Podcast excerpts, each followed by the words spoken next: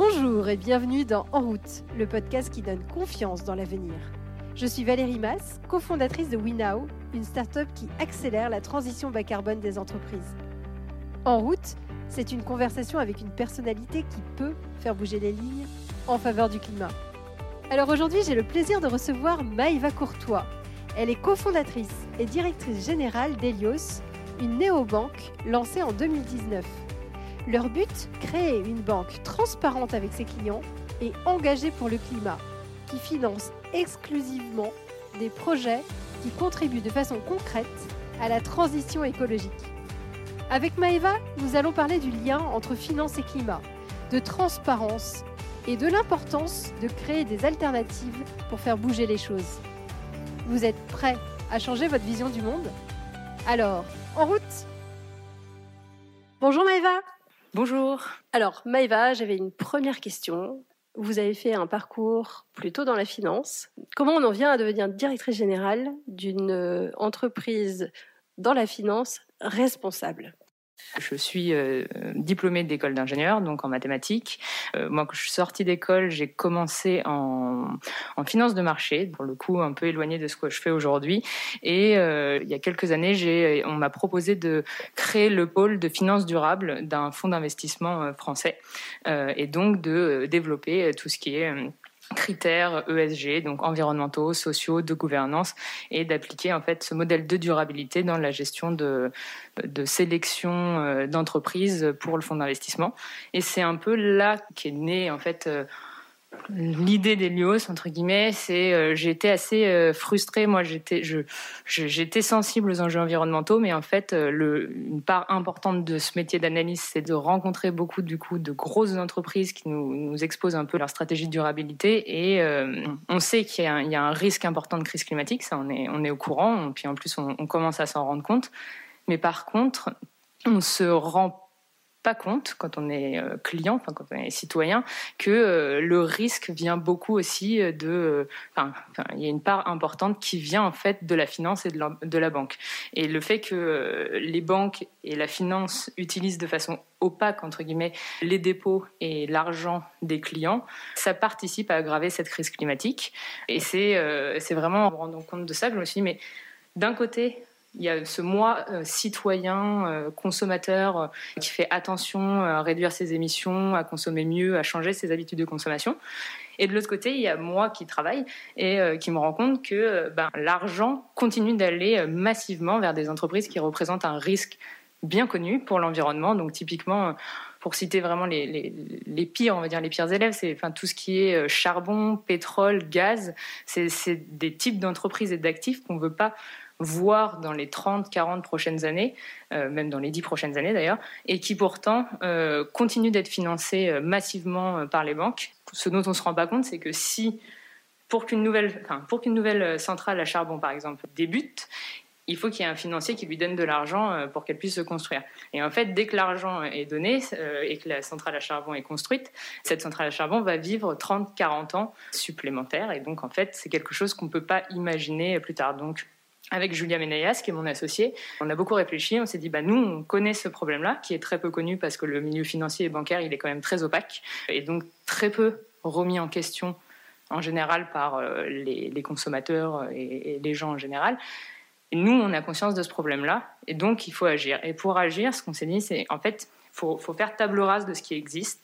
Il faut vraiment être ambitieux sur un nouveau modèle euh, à proposer, un modèle qui, on a réfléchi beaucoup à comment est-ce qu'on peut construire quelque chose de complètement différent. Et en fait, je pense que la, vraiment la clé, c'est la transparence. Parce que le, vrai problème de la finance et de la banque, c'est que, et je vous invite à, le faire, c'est que si on va voir son banquier et qu'on lui dit, bon, bah, ok, quand je dépose de l'argent sur mon compte courant, sur mon compte épargne, sur mon assurance vie, est-ce que vous pouvez me dire ce qui se passe derrière, dans quelle entreprise cet argent va, et en général, qu'est-ce qui se passe? Et en tant que client de banque, malheureusement, on se rend très peu compte. Enfin, en fait, on n'y pense pas et on, fait rarement le lien, mais on ne se dit pas que quand on pose de l'argent en banque, ah ben oui, la banque euh, transforme cet argent et oui, elle transforme cet argent pour pour faire des, financements euh, à des particuliers, des entreprises ou des États, souvent via des prêts par exemple. Et donc en fait, on participe, enfin de façon indirecte, à financer des entreprises que pourtant on essaie de boycotter par ailleurs. Donc euh, voilà, on s'est on s'est dit que le, meilleur remède à tout ça c'est l'action et euh, enfin en tout cas euh, le, but c'est d'avoir une, une, approche vraiment ambitieuse sans faire de compromis pour permettre d'être plus rapide dans la transformation du milieu bancaire et financier hyper intéressant. Est-ce que auparavant vous aviez déjà eu une prise de conscience sur l'environnement dans votre vie privée? Vous disiez que vous étiez attentive à, certaines choses. Il y avait des choses qui vous avaient alerter ou, donner envie justement d'agir? Alors, j'ai euh, la prise de conscience. Je pense qu'elle a été euh, successive. Petit à petit, tout le monde commence à prendre conscience qu'effectivement, bah oui, euh, première étape, faire le tri. Deuxième étape, oui, on n'a pas envie de prendre trop les, les transports qui sont polluants, la voiture, l'avion. Mais en fait, moi, le vrai déclic, c'est la lecture des des rapports scientifiques. Quand j'ai lu euh, qu'en fait on avait une trajectoire qui était déjà tracée avec des chiffres très clairs de ce qui se passerait euh, dans 10, 20, 30, 30 ans et qu'en fait le, niveau d'incertitude sur ces chiffres il est quand même assez faible. C'est vrai que je me suis dit, bah, en fait, on est, au courant, tout le monde est au courant, et pourquoi on continue dans ce cas à continuer le, chemin euh, comme si de rien n'était? Donc c'est vraiment ces rapports scientifiques, moi, qui ont fait ce déclic. Et alors, vous dites d'ailleurs que euh, même depuis euh, l'accord de Paris, les banques ont augmenté les investissements, je crois, de 15% entre 2016 et 2019 en faveur des, industries euh, peut-être très polluantes. c'est étonnant puisque effectivement, ils s'étaient engagés à réduire. Comment vous l'expliquiez? Euh, oui, en effet, depuis les accords de Paris, il y a eu plusieurs annonces de grandes banques euh, qui s'engagent à diminuer et à sortir progressivement du charbon. Et depuis les accords de Paris, en effet, il y a un rapport de plusieurs ONG qui rapporte que les 35 plus grandes banques françaises ont financé environ 2700 milliards de dollars vers les énergies fossiles, donc le charbon, le pétrole, le gaz, gaz de schiste, etc., qui sont bah, des secteurs qu'on sait très très polluants puisqu'ils représentent aujourd'hui plus de 70% des émissions de gaz à effet de serre dans le monde. Donc, on sait qu'il y a un enjeu assez certain. On doit arrêter de les financer et on doit essayer de faire évoluer ce secteur-là. Ce qui est bizarre, c'est que ça, on va pas du tout dans le bon sens. Alors après, au niveau euh, bancaire et financier, ce qu'on voit, c'est que si on repartait euh, dix ans euh, en arrière, parler d'environnement et de critères qui sont des critères extra-financiers, donc en fait qui sont des critères qui prennent pas uniquement en compte la rentabilité, c'était complètement inédit. Donc on voit quand même qu'il y, a un grand changement dans le secteur financier. Les banques les assureurs, les fonds d'investissement font vraiment, font, essaient en tout cas d'aller vers des modèles un peu plus euh, durable. Ce qui est gênant, c'est que ça reste quand même très très très très lent. Les, banques et les financiers en général accèdent des ambitions à 2050. Donc c'est quelque chose qui est très loin. Et ce qu'on s'est dit avec Julia, c'est c'est super. Euh, la finance commence à prendre en compte ces enjeux-là, mais il faut aller beaucoup plus vite. Il faut qu'ils aient, euh, faut qu'ils aient des ambitions beaucoup plus fortes et qu'ils soient beaucoup plus euh, restrictifs sur leur financement si on veut effectivement faire évoluer les choses. Parce que si on continue encore pendant les dix prochaines années à financer du charbon, du pétrole, du gaz, ça nous amène à 30 ans supplémentaires d'émissions de gaz à effet de serre. Vous écrivez 70% des Français sont prêts à changer euh, de banque. Euh, c'est quoi le déclic? Oui, en effet, l'étude qu'on a faite avec euh, OpinionWay sur la perception des banques et de la finance responsable par les Français montre que oui, les Français seraient prêts à changer de banque pour une banque qui montre plus de transparence. Je pense que c'est quelque chose qui démontre le fait que les Français, et puis en général, on est tous méfiants envers euh, les banques parce que c'est un secteur qui est vraiment très opaque. Et en fait, si on, si on prend les autres types de secteurs, on se rend compte que depuis quelques années, il y a vraiment le rôle du consommateur qui est né dans l'alimentation, après dans l'habillement également, euh, où le consommateur va vraiment challenger le produit qu'il va acheter et l'entreprise qui l'a produit pour essayer d'avoir un rôle un peu proactif aussi dans la lutte contre le changement climatique, mais également dans les luttes plus générales, donc les luttes sociales par exemple. Et par contre, au niveau bancaire, ça reste pas du tout challengé. Donc euh, je pense que le fait que le système financier et, la banque en général soit quelque chose de très complexifié. En fait, si on, moi, ça m'avait étonné quand je suis rentrée en finance. En arrivant, je comprenais rien de ce qui se disait euh, autour de moi parce que tout est euh, jargonisé et donc il y a énormément de termes différents qui en fait sont très faciles dès qu'on prend la main. Mais du coup, si on ne travaille pas dedans et qu'on ne connaît pas ce secteur-là, ça paraît euh, incompréhensible, très difficile d'accès et donc très difficile à challenger. Et derrière, je pense que ça permet euh, donc euh, aux institutions financières de rester très opaques et donc ça leur permet également du coup d'éviter d'avoir à divulguer derrière ben, où, va l'argent, comment est utilisé l'argent, quels sont leurs financements, puisque personne ne, ne challenge ce système-là. Donc nous, l'enjeu à travers Helios, c'est vraiment de se dire il y a ce système financier qui est surcomplexifié et qui en fait euh, la finance s'est financiarisée entre guillemets. Donc à la base la banque est censée être au service de l'économie réelle et donc de permettre de développer des projets de biens communs euh, pour euh, le futur. Et aujourd'hui on se rend compte qu'il y a beaucoup plus de finances pour la profitabilité. Donc la banque accompagne moins, en tout cas pas assez, les entreprises qui devraient se développer dans les prochaines années. Et est-ce que vous pensez que la finance, de manière générale, devrait avoir un rôle de conseil ou d'orientation des entreprises pour aider à orienter et à canaliser les changements de business model qu'il faut avoir? Euh, Oui, tout à fait. Je pense que c'est justement peut-être même le secteur qui a le plus de poids pour faire changer les modes de production. Je reviens au consommateur, mais il y a vraiment le consommateur qui va avoir un poids parce qu'il va dire bah moi je ne veux plus consommer cet article parce qu'il euh, ne correspond pas à mes valeurs.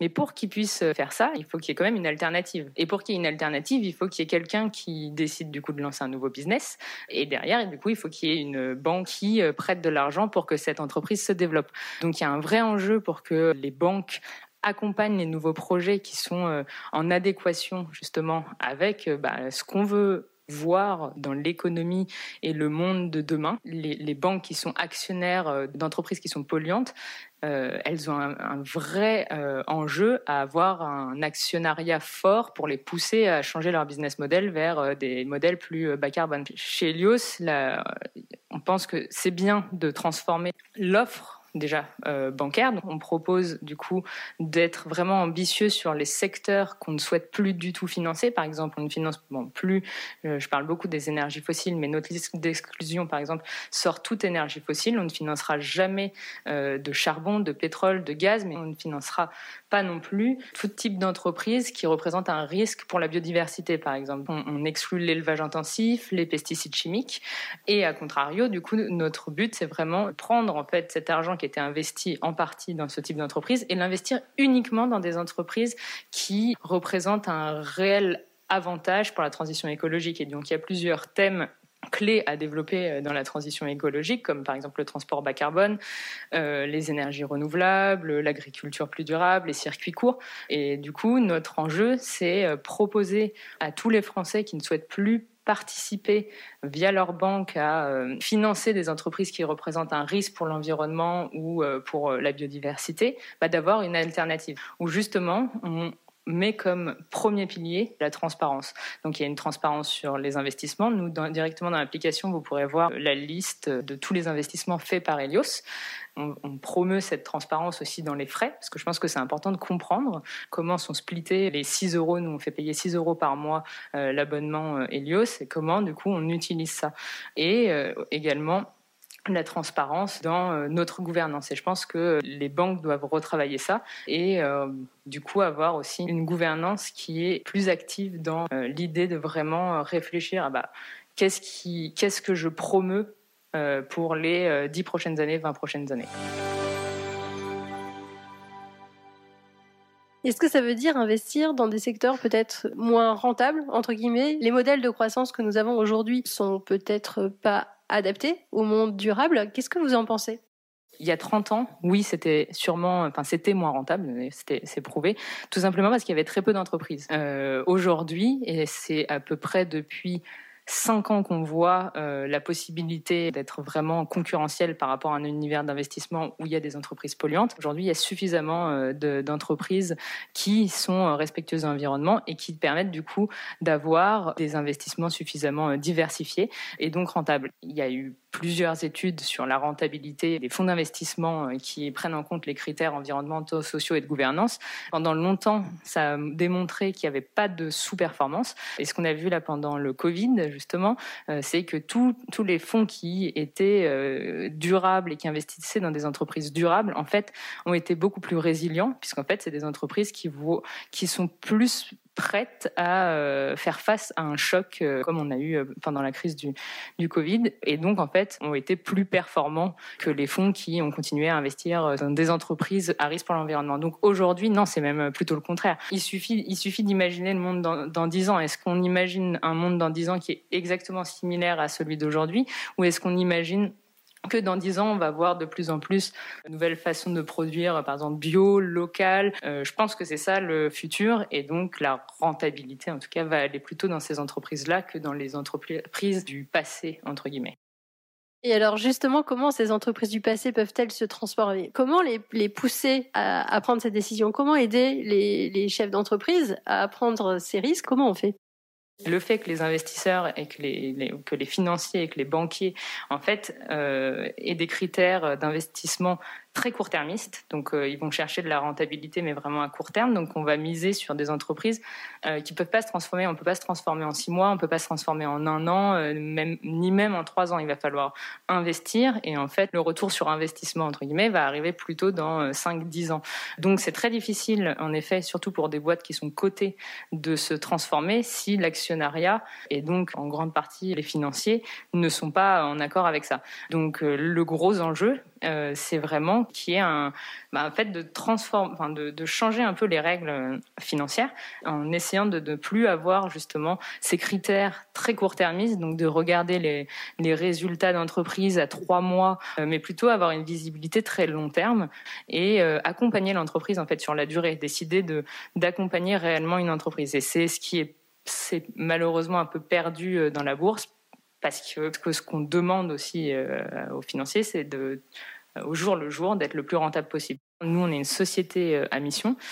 Euh, on a un comité de mission qui est constitué en fait de plusieurs associations climat et finance. Et le but, c'est vraiment bah, de leur présenter les next steps, les, euh, investissements qu'on fait, les choix vraiment pour la suite. Et donc, on garde toujours le cap sur le fait que notre but, c'est d'avoir le plus d'impact possible, de pas se faire sortir du chemin parce que on est vraiment dans les opérations et on est plus concentré. Donc, pour pouvoir investir dans les entreprises qui ont, justement un impact important. Est-ce que vous avez le sentiment, là, d'accomplir vos rêves, ou en tout cas que, que, que la petite euh, Maëva Courtois aurait été hyper fière de vous? Je me suis pas posé la question, j'avoue. Donc ça, me fait, ça me fait rire. Mais euh, bah, je suis fière qu'on ait osé le faire. Je suis fière qu'on ait pris ce risque et cette opportunité pour se dire bah oui, on va faire quelque chose euh, et quelque chose qui a du sens. Donc ça, c'est, on est vraiment contente avec euh, Julia. Euh, mais je pense qu'on pourra se dire que ça, ça Enfin, on a réussi à faire quelque chose quand il y a des gens qui iront voir leur banque en, leur demandant de se transformer, quand on verra justement des, grosses banques dire bah oui, on se transforme et de façon plus ambitieuse. Là, je pense qu'on aura, euh, on pourra, on pourra être fier, euh, on pourra être fier de nous. J'ai maintenant juste euh, quelques petites questions hyper rapides. Est-ce que vous avez une figure inspirante que vous voudriez partager?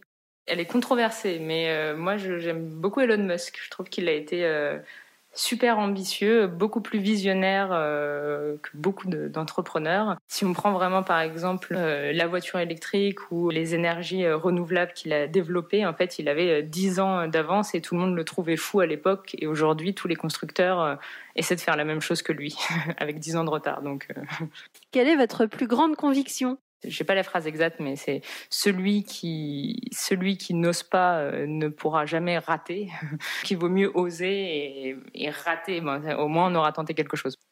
Est-ce qu'il y a quelqu'un que vous voudriez entendre au micro de ce podcast? Euh, Oui, il y a une, une entrepreneuse qui s'appelle Sarah Bonomo qui a lancé euh, il y a un an et demi, à peu près deux ans, une marque de euh, lessive 100% euh, durable, en tout cas avec aucun produit chimique. Aujourd'hui, il y a pas mal de lessives qui se lancent sur ce créneau, mais en fait, quand on regarde la liste des ingrédients, souvent, c'est pas 100% durable et elle a vraiment réussi, enfin, créer un vrai produit différenciant sur ce marché-là. Merci beaucoup, c'est super inspirant. Merci à vous pour l'invitation. Merci Maëva.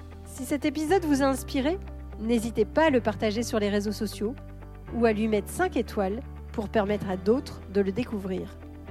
Vous pouvez aussi retrouver tous les autres épisodes sur www.wenow.com.